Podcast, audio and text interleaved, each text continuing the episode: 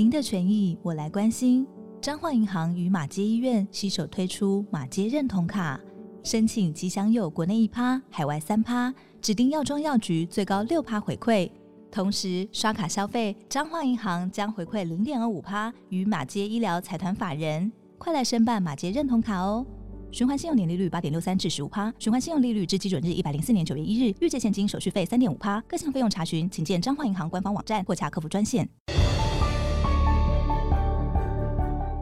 欢迎收看今天文倩的不对哦，我这节目叫做《倩问》，为什么呢？因为我们今天要讨论叫风歌剧，歌剧原来是一个大家都觉得应该 dress up，穿的漂漂亮亮，然后走进去很古典的地方，可是居然叫做风歌剧。而创作这个风歌剧的，我其实也搞不清楚我们现场三位来宾到底是谁。我先为大家介绍三位来宾。第一位呢，男的最后面介绍，第一位就从最右边介绍起，他是。台中歌剧院艺术总监邱元，你好，邱元。邱元从过去一直被称赞台湾最好的艺术总监之一，因为还有一个光头叫简文彬 这样子。然后第二位呢是全台湾最棒的、最美的女高音林慈英小姐，大家好。那她很好笑，她呢唱歌声音好美。讲话很直接，我是看他的脸书，觉得是 这个世界上怎么会有一个人可以活得这么原始这样子啊？第三个人，每天简单吃的焦元溥，你好，大家好，我姐姐好，大家好。他是音乐百科全书啊。那我觉得最佩服的是，他们呢，在整个过去四年里头，集满了一百六十出的歌剧，对不对？现在已经到一百九十二了。你给我的资料一百六十啊，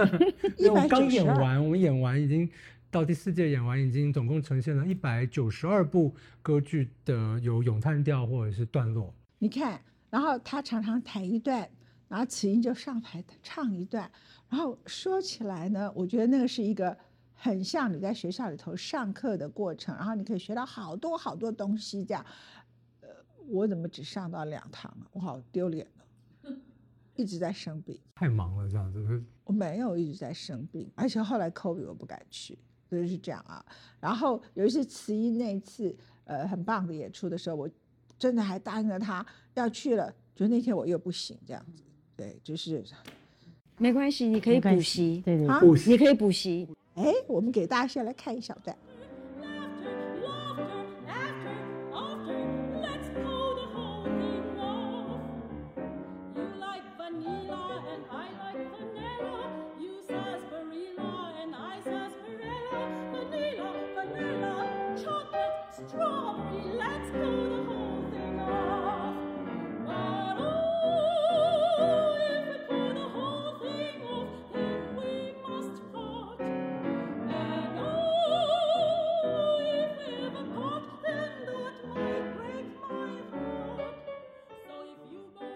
里头呢，总共有二三十位的不同的表演者、音乐家参与，这有多么重要？因为呢，在国际上学了一身的功夫，很好的音乐的，不管是像慈音这么好的声乐家，或者是非常好的男的声乐家，或者是像焦元溥这种念了一个像百科全书，不是博士而已，他的博士是十个博士。OK 哈，他除了吃这件事情我们都跟他有仇之外，其他都很佩服他了啊。那你其实要让台湾的音乐家可以在台湾找到舞台，好好的发挥。可以好好的演出，让一般的民众看到，其实是很困难的事情。我必须要说重话啊！台湾崇洋媚外，我们自己很棒的音乐家不会珍惜，然后每一次就是哦谁来了，哦谁来了，然后呢，票房还会全卖，就卖一下就卖光了。有一次我看到某某人来了，我实在是觉得他的钢琴弹的很不怎么样，就他两天就给我。卖光了，害得我很气这样子啊！但是重点是我们为什么会这样呢？很大的一个原因是我们已经习惯不珍惜自己的艺术家。其次，我们以为我们没有艺术家，因为没有人去重视他，所以我特别要给秋元按赞。谢谢谢谢 谢谢谢谢你，真的你就没有像其他的我们所认识的某些艺术总监，他就是用这个方法。他要不然就是他们自己人，要不然就是国外的大咖，他就是不培植台湾最优秀、最出色的人嘛。所以你真的非常非常棒，这样一个人拥有这样的一个艺术总监的这个，他是属你是隶属文化部对不对？嗯，其实没有这么伟大，因为呢，我们在营运场馆，你总是有一个平衡感。好，就是我有国外节目，我也有国内节目。我国外节目如果多了，我的支出高；我国内给国内音乐音乐家或艺术家的机会多，那我的成本回收会比较好，也培养我们自己的人。所以我觉得这是在场馆营运上对自己的一个想象。可是我看到的不是这样啊。我不像你这么和蔼可亲啊！我跟林志英是同一挂的。我看到很多人他是没有错，请一些国外的人费用高，国内的人他就请自己的人，嗯，就自己的学生、自己的派系的人上台，然后呢，或者自己的，好了，再讲下去太针对人了。对，这节目可以播出嘛？这样子。不过我是觉得，为什么不能播出？我们又是有言论自由的国家，有没有搞错？我觉得邱总监做一件很好的事情，就是像刚刚讲的这个平衡，因为呃的的确也是，比方说像最近才落幕的马斯内的歌剧《灰姑娘》，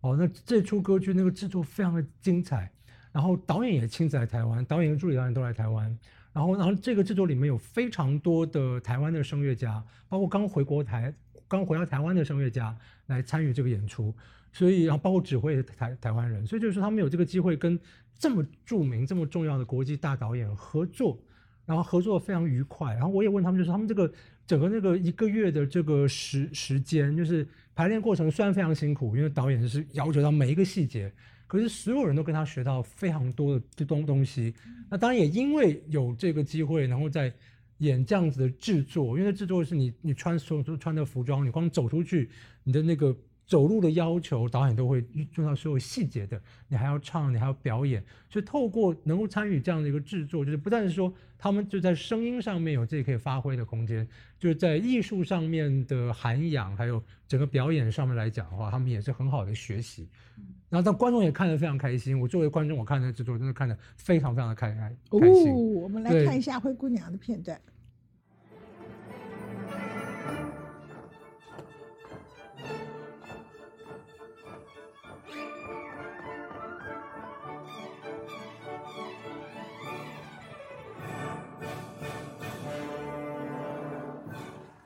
其实你在灰姑娘里头扮演什么角色？我在灰姑娘里面没有唱，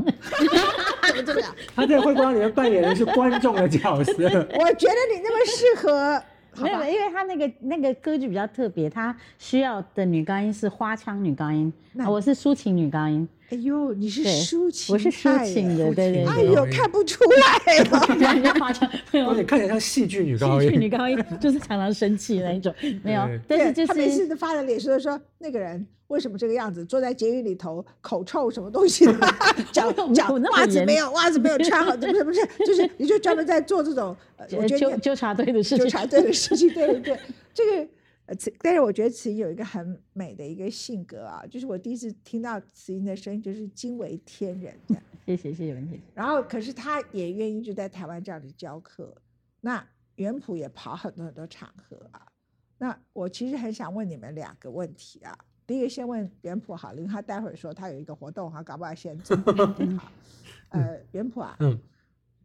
其实你写那个游艺黑白，嗯，又可以翻成各种不同的文字啊。从非常难听的角度，我们这个社会是很功利的。你来 promote 台湾本地的音乐家，其实给你的个人好处太少。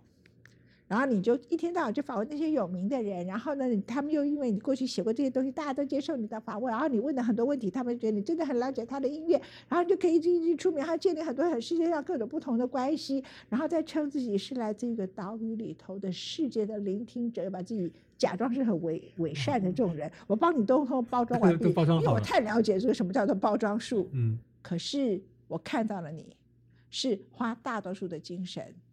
去好好的帮助很多台湾的 artist，这样，我觉得你很特别。可是我要想跟你讲，虽然你有任何吃的都把它吃光，不分给朋友。但我要跟你讲非常诚实的话，就是呢，刚才刚刚您讲的所有包装呢，当然对我来讲是很有好好处的。可是对于我呢，假如说我真的想要在呃音乐上面有所认识、有所进展的话，这个没有帮助啊。但是我我我必须讲，就是说，从我做这个解说音音音乐会，有各式各样解说音乐会，那我非常感谢那个邱总监在台湾国家歌剧院居然开了一个风歌剧这样子的一个呃机会，可以让我认识这么多的声乐家，还有钢琴合作。所以这些人本来不是跟你熟的，是跟他熟的。呃，没没有，包括很多风歌剧，我们每一季我都会，通常我也会请我之前没有合作过的声乐家，就是当我会看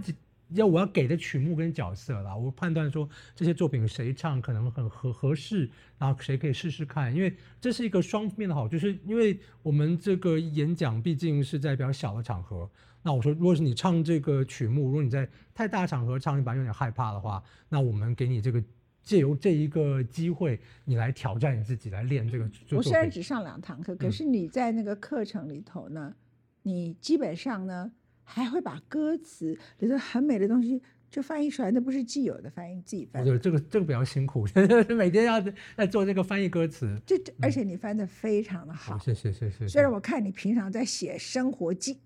你在写你的很多生活上的东西，第一个好吃。第二个呢，就是愤青，好，实在看不出来你有那么好的文学水平，就是。这都是，这就是参与了风歌剧所带来的训练。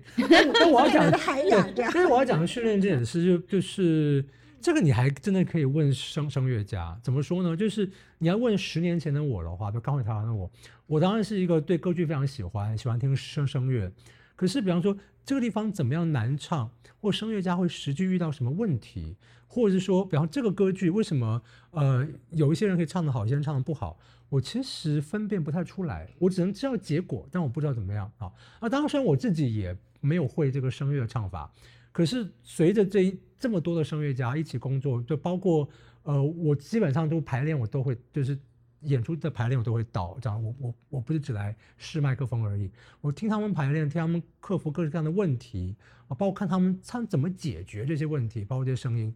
就是说，我虽然自己不会唱歌，但是我觉得说，我这十年来我累积了非常多关于声音的知识。那因为先累积这个知识，我再回去看作曲家，你怎么去安排这些声音，怎么去写这些声音，那我的理解会变得更不一样。所以这对我来讲，自己也很有帮。那但这个帮助是，真的是，除非我自己就是。现在我就突然之间要花时间去学声乐，但是你可能学声乐十年也不见得学的。而且我认为你可能不要唱比较 好，不要唱比较好，不要比较好，对。要不然，但但那那是另外一个问题，就是有些可能学就是有很多人其实麻烦，也就是你就是半吊子，你会一点点东西，你就自以为会很多，懂很多，这种也是我也知道要避避免。但我觉得如果你幸运的时候，透过这十年来的观察，观他们每个人在唱的角色后，什么时候就是。就真的是有时候不知道，像我们很多这些，我们风格有些地方还有有些带一些演演出的。反正以前看国外的 DVD，我就笑那个导演说：“你为什么让那歌手是坐着唱？这地方怎么可以坐着这样子？”等到实际唱一遍，就发现说：“嗯，这方躺着的话是唱不出来的，一定要一定要坐着或者是站着或者怎么样，你就知道说啊，有这么多实际的问题或者是如何，你就知道说哦，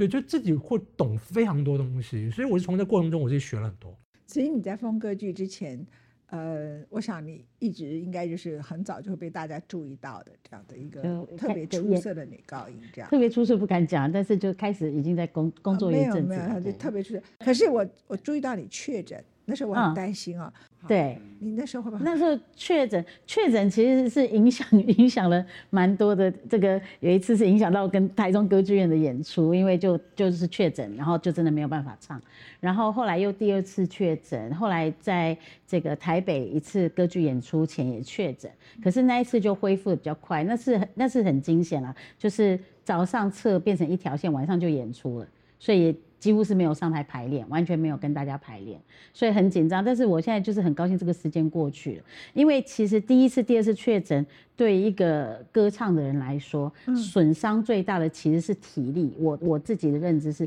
体力变得很差。就是我以前就排练什么都不太会累，然后调了好长一段时间才把那个体力调恢复。不好意思，今天有一个叫 N 万来了，请你小心一点。对，就是都是跟这个新的变种对对，嗯嗯。所以，所以就是说，这个 COVID 这个东西对于肺功能，然后这都是全部影响到我们唱歌的人。对对对，肺肺还有脑子，就是脑脑雾子 会会忘歌要记词这么多歌词，忘词对对对，会忘词，要记我我六月开了一场音乐会，就是到最后真的放弃，就是很奇怪，就是你明明记起来了，你第二天马上又全部忘光，然后所以到最后我只好看谱唱，就是就是没有办法。我本来是打算要背的，对。我们来听一段林慈妍的表演。butterfly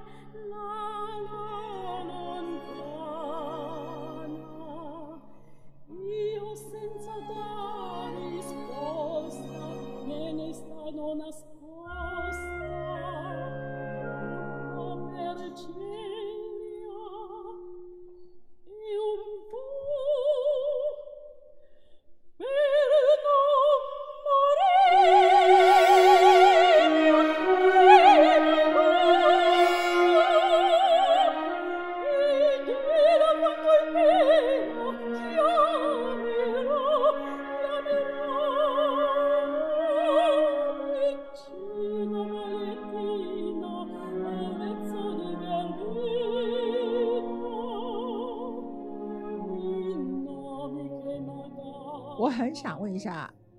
台中歌剧院从要盖到最后终于盖成，然后盖到还没有完全可以启用，一栋丰雄，然后我就进去里面，然后呢，我就看了以后，我就想说，它造型是很美，打灯也很美，可是它的这个音乐厅的声音有一点问题，我就想说，这个台中歌剧院能够做起来吗？第二个，我觉得台湾台中的音乐人口没有像台北这么多，嗯，啊，那高雄魏武营当然也不，高雄也很很少，也不够多。可魏武你的条件很好，这样。那台中歌剧院那个时刻找一东风雄，我想可能以为他很棒，不太了解这个音乐跟这两个东西是有点要分开来的，这样我就很担心说，哦，这个歌剧院能做起来吗？就就真的被你做起来了耶！因为我不做音乐，没有开玩笑，我吓了一大跳。吓吓了一跳。意思是说，呃，歌剧院之所以叫歌剧院，因为它三里面有三个表演厅，都有乐池，或是可以做歌剧，可是它不是纯粹的音乐厅，所以我可以做的事情很多，嗯，哎，所以我不止做音乐。那因为它的多元化，所以我觉得让大家都可以愿意进来。嗯哎，所以我觉得是个营运策略的问题。那像我们这次的歌剧，我我非常高兴风歌剧在台中国家歌剧院做起来，因为这一次《灰姑娘》里面演出的呃国内歌手，你可以从老中青一路上去看得到，二十多岁的到快六十岁的声乐家，其中有谁是谁的学生，嗯谁又是谁的徒孙，嗯嗨，就你会看到这个声乐发展的脉络。好，那这个就是一个，我觉得是一个传承。比如说我就是希望可以用这个歌歌剧，当然虽然很多人演国外的作作品，但歌剧院自己还有很多是跟国内艺术家、其他的戏剧啊或什么。那歌剧就是，哎，我们可以呃台湾跟国外的团队啊一起合作，然后尽可能只要只要那个角色可以，就都让台湾的声乐家来参与。那我觉得这是非常好的事事情，因为这个是真的可以学到这个东西，然后无私真的很重要。而且这个所谓对所谓的学到这个东西，真的是你不是不是说偏袒或加惠哪一个学校或哪一个派系哪一个人，而是这些人这些未来刚才刚才邱总监提到说这些传承或怎么样，我就觉得说的确也是这个样子，因为这些在舞台上面人所有人学到的经验，这些人是完全可以教给他的学生，所以我们在台湾就会就会这样子一再来累积下来，然后也可以让接下来的人看到，就说啊，我在就是声乐这个路真的是其实非常辛苦，非常非常辛苦，特别是这种古典的声乐、美声的唱法非常辛苦，你就锻炼自己的声音，然后这个就这是一条很孤独的一个道路，就是故乡不是他的故，他家乡，其实变成是这样。辛苦的地方是这样子，就我不是举我自己个人例子，就是说，因为这个是西西洋的文这个文化嘛，就是古典音乐。那本来其实古典音乐在呃台湾就已经是小众喜欢，那声乐又是小众中的小众，就是很多人他其实不习惯，比如说他听到意大利的美声唱，他就觉得说，哎，好奇怪，因为其实这些东西都是跟语言有很很深的关都听不懂。歌词他听不懂啊，怎么办呢？剧他也看不懂，所以很多人他还没有进去歌剧院，你刚刚说有有有有那个字幕机啊什么有字幕，他就是会先有排斥，他就觉得说我听不懂，你们那个都是抖来抖去，他听不懂，所以一开始都会有很多这种这种观念啦。那所以说，我觉得要打破这一层观念比较难，尤其是说你如果说以一个或者是我们举一个文化部长，或者是他有要管管这么多的时候，有时候像歌剧、像声乐，其实这个是他们很很不喜很没有碰触的领域，大部分都是想要做，比如说民歌啦、民谣啦，或者是让大家比较流行乐，让大家想要他想要光芒嘛，对然后所以是他去黏那些人，对对对对对，在台湾做歌剧，你不能只说我要做歌剧，你要让大家觉得它是很轻松，而且是很愉悦的。好，所以我们在做歌剧的时候，就希望它是一个 event，那大家就会想要去参加一个 event。好，那像元普在讲歌剧。为什么把它取成疯歌剧？因为他就是个疯子。哎，没有，就是说，完全正确，完全正确。你没有污蔑他，他百分之一百，他是个疯子。因为啊，没有没有，我讲收回收回。嗯，我的狗很爱他，为了我的狗收回，他是个好人。他是好的，因为他会让大家疯狂起来。好，就是从引导的方式，让大家觉得说这一点都不难，我都可以听得懂。然后故事非常的吸引人，所以我觉得是原谱的那种方式让大家疯狂起来。其实我觉得我在那里头，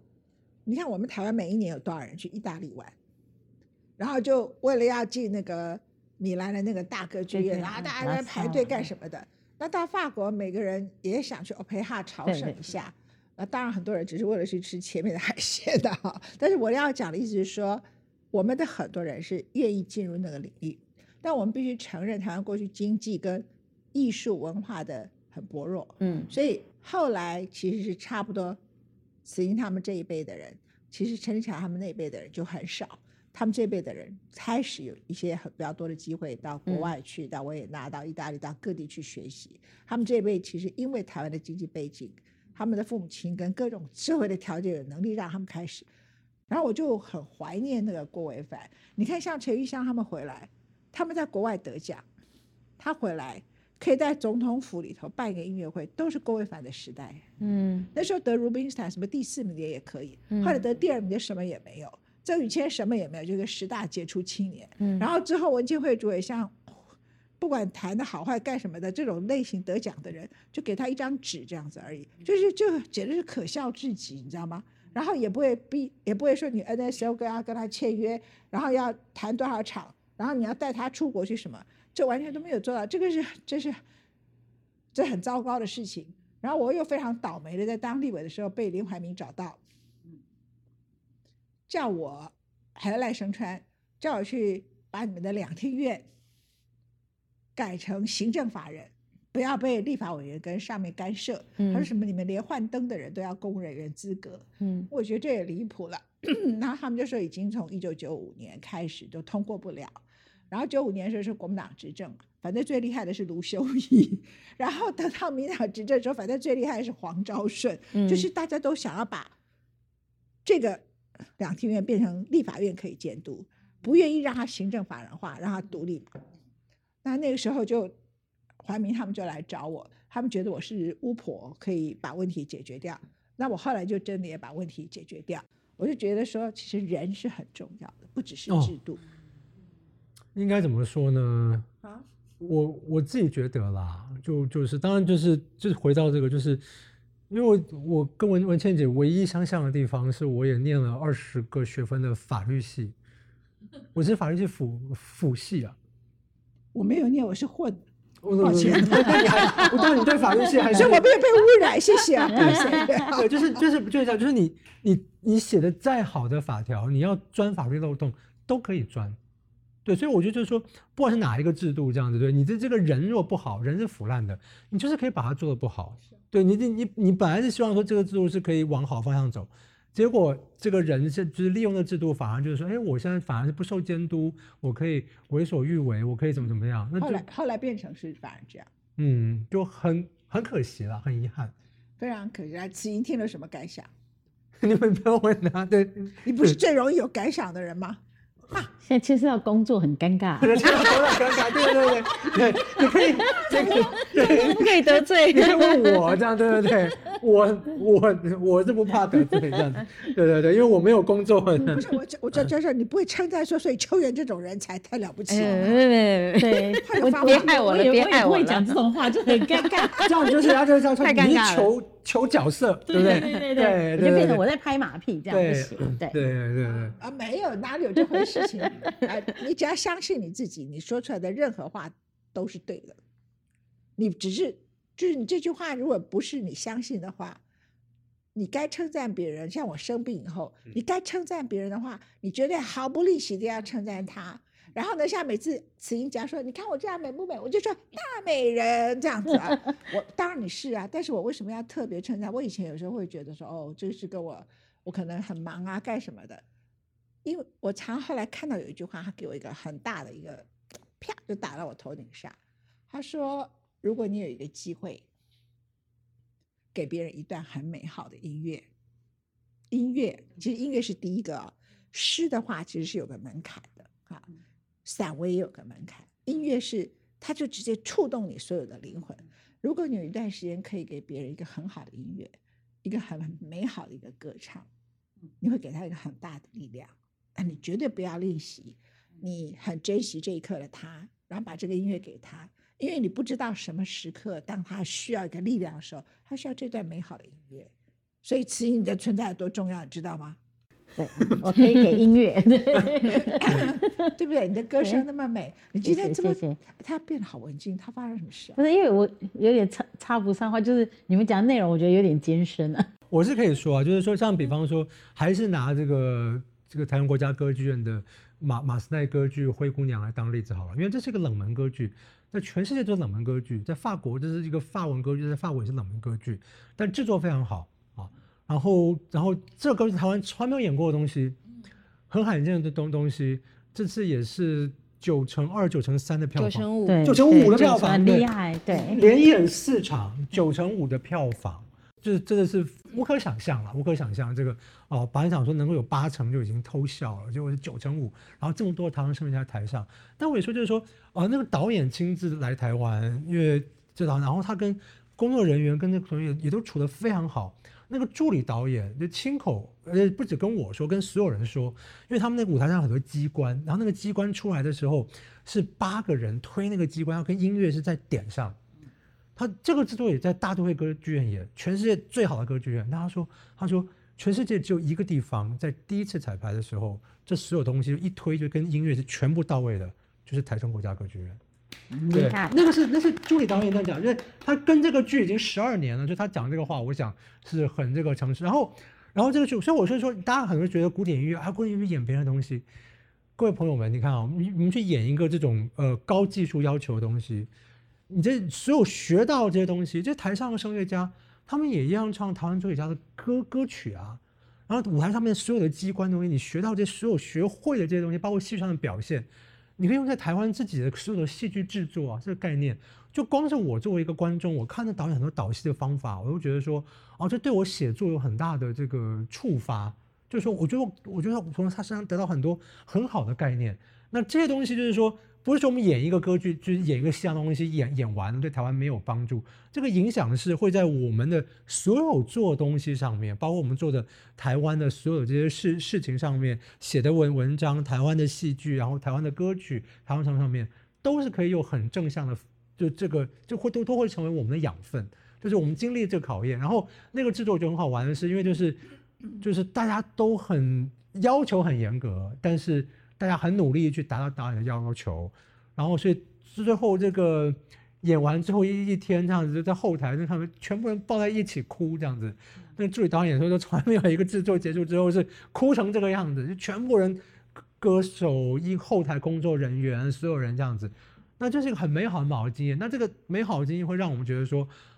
连马斯奈这种不常演出的歌剧在台湾都可以获得这样的好评的话，那接下来是可以迎向更多的挑战，就是歌剧院可以，就是说我们我们对观众也感觉也很有信心，就是说歌剧院推出来的，我们相信他们介绍给我们的这个节目，就是那些很多可能觉得说票不好卖的东西，我们也有这个底气，我们觉得它好，我们可以介绍给大大家。那大家看了之后，就会是接下来去做其他东西请你的养分。打败他。你嗯，唱几条歌哈，也就到讲十分钟都不不好，我就只记得你，我很记得你一开口就好美，谢谢谢谢。开口唱一小段，清唱给大家。现在对啊，我要唱什么？快点给点建议吧。茶花我没有病痛。我没有办 哦，法要要要，That's a great idea。Oh mio bambino caro, mi piace bello, bello. 唱完了，这样吗？这样够吗？还是有再一句，你我有道理。好，Andare in Porta Rossa a comprare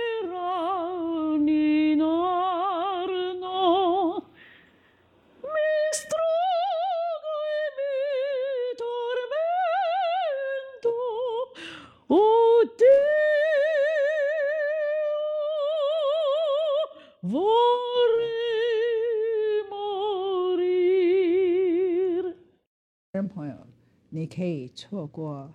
美好的歌剧吗？我们讲一百分钟，不如林慈英唱一分钟。谢谢你收看今天的节目，感谢